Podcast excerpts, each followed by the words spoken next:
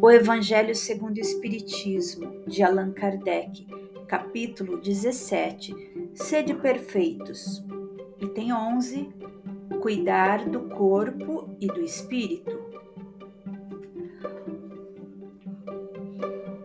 Consistirá na maceração do corpo a perfeição moral?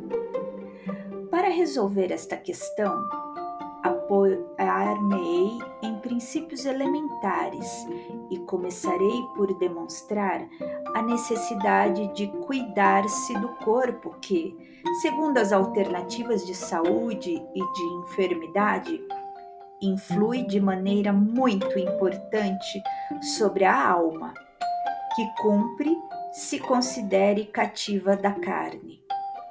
Para que essa prisioneira viva se expanda e chegue mesmo a conceber as ilusões da liberdade, tem o corpo de estar são, disposto, forte.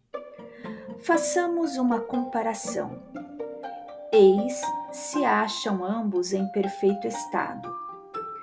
Que devem fazer para manter o equilíbrio entre as suas aptidões e as suas necessidades tão diferentes? Inevitável parece a luta, a luta entre os dois. É difícil achar-se o segredo de como chegarem ao equilíbrio. Nota de Allan Kardec. Inevitável parece a luta entre os dois e difícil achar-se o segredo de como chegarem ao equilíbrio. Não aparece nas novas edições francesas desde a terceira, mas se acha na primeira edição e por isso a repomos no texto, corrigindo em evidente erro de impressão.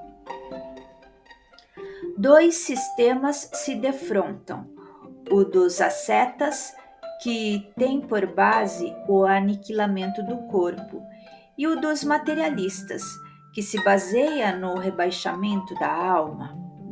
Duas violências quase tão insensatas, uma quanto a outra. Ao lado desses grandes partidos formiga a numerosa tribo dos indiferentes, que, sem convicção e sem paixão, são mornos no amar e econômicos no gozar. Onde então a sabedoria? Onde então a ciência de viver?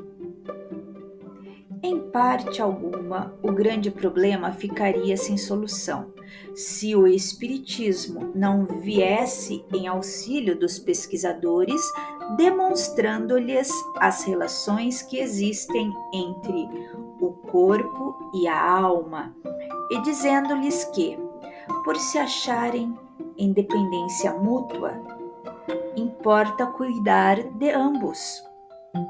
Amai, pois, a vossa alma, porém, cuidai igualmente do vosso corpo, instrumento daquela. Desatender às necessidades que a própria natureza indica é desatender a lei de Deus. Não castigueis o corpo pelas faltas que o vosso livre arbítrio o induziu a cometer e pelas quais é ele tão responsável quanto o cavalo mal dirigido pelos acidentes que causa.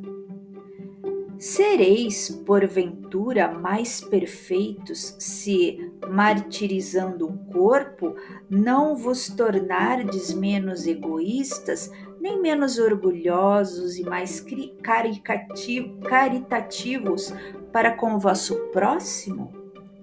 Não, a perfeição não está nisso, está toda nas reformas, porque fizerdes passar o vosso espírito. Dobrai-o, submetei-o, humilhai-o, mortificai-o. Esse o meio de o tornardes dócil à vontade de Deus e o único de alcançardes a, a perfeição.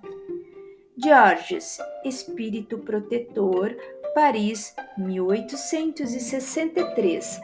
Capítulo 17 O Evangelho segundo o Espiritismo de Allan Kardec.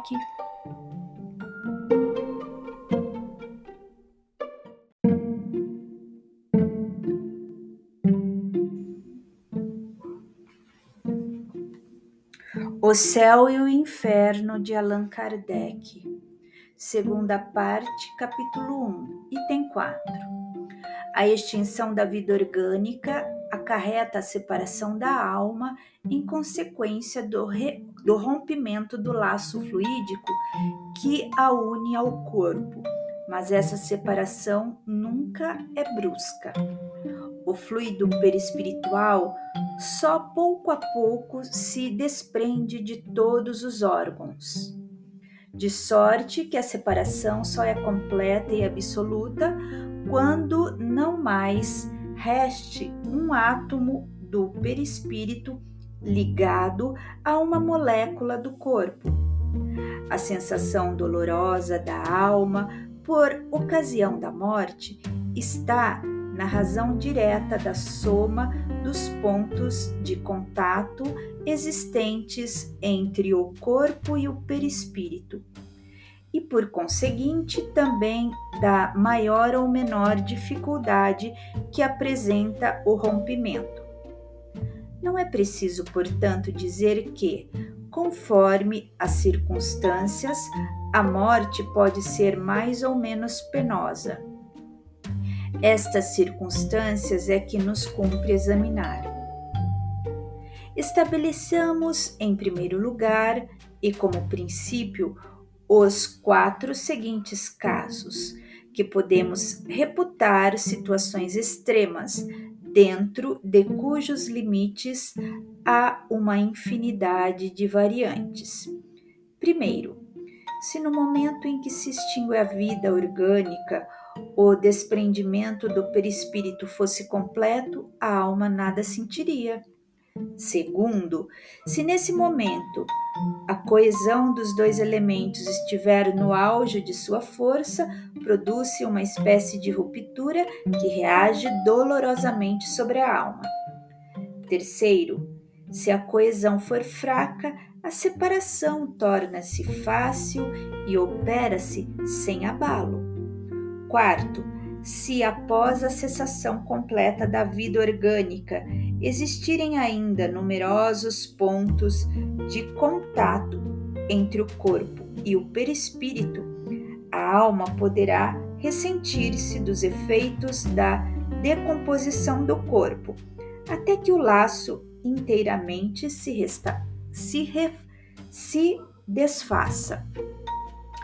Daí resulta que o sofrimento que acompanha a morte está subordinado à força adesiva que une o corpo ao perispírito, que tudo o que puder ajudar na diminuição dessa força e na rapidez do desprendimento torna a passagem menos penosa e, finalmente, que se o desprendimento se operar sem dificuldade, a alma deixará de experimentar qualquer sentimento desagradável. Na transição da vida corporal para a espiritual, produz-se ainda um outro fenômeno de importância capital, a perturbação Nesse instante, a alma experimenta um torpor que paralisa, paralisa momentaneamente as suas faculdades, neutralizando, ao menos em parte, as sensações. É como se disséssemos um estado de catalepsia, de modo que a alma quase nunca testemunha conscientemente o derradeiro suspiro Dizemos quase nunca, porque há casos em que a alma pode contemplar conscientemente o desprendimento, como em breve veremos. A perturbação pode, pois, ser considerada o estado normal no instante da morte e perdurável por tempo indeterminado, variando de algumas horas a alguns anos. À proporção que se liberta, a alma encontra-se numa situação comparável à de um homem que desperta de profundo sono. As ideias são confusas, vagas, incertas. A vista apenas distingue como que através de um nevoeiro, mas pouco a pouco se aclara, desperta-se-lhe a memória e o conhecimento de si mesma. Bem diverso é, contudo, esse despertar calmo para uns, acorda-lhe sensações deliciosas, tétrico, aterrador e ansioso para outros, é qual horrendo pesadelo. Último alento quase nunca é doloroso, uma vez que ordinariamente ocorre em momento de inconsciência, mas a alma sofre antes dele a, a desagregação da matéria. Nos, est nos, estor nos estertores da agonia e depois as angústias da perturbação, demos-nos pressa em afirmar que esse estado não é geral, porquanto a intensidade e duração do sofrimento estão na razão direta da afinidade existente entre corpo e perispírito. Assim, quanto maior for essa afinidade, tanto mais penosos e prolongados serão os esforços do espírito para desprender-se. Há pessoas nas quais a coesão é tão fraca que o desprendimento se opera por si mesmo, como que naturalmente. É como se um fruto maduro se desprendesse do seu caule. E é o caso das mortes calmas de pacífico despertar. A causa principal da maior ou menor facilidade de desprendimento é o estado moral da alma. A afinidade entre o corpo e o perispírito é proporcional ao apego à matéria, que atinge o seu máximo no homem, cujas preocupações dizem respeito exclusiva e unicamente à vida e gozos materiais.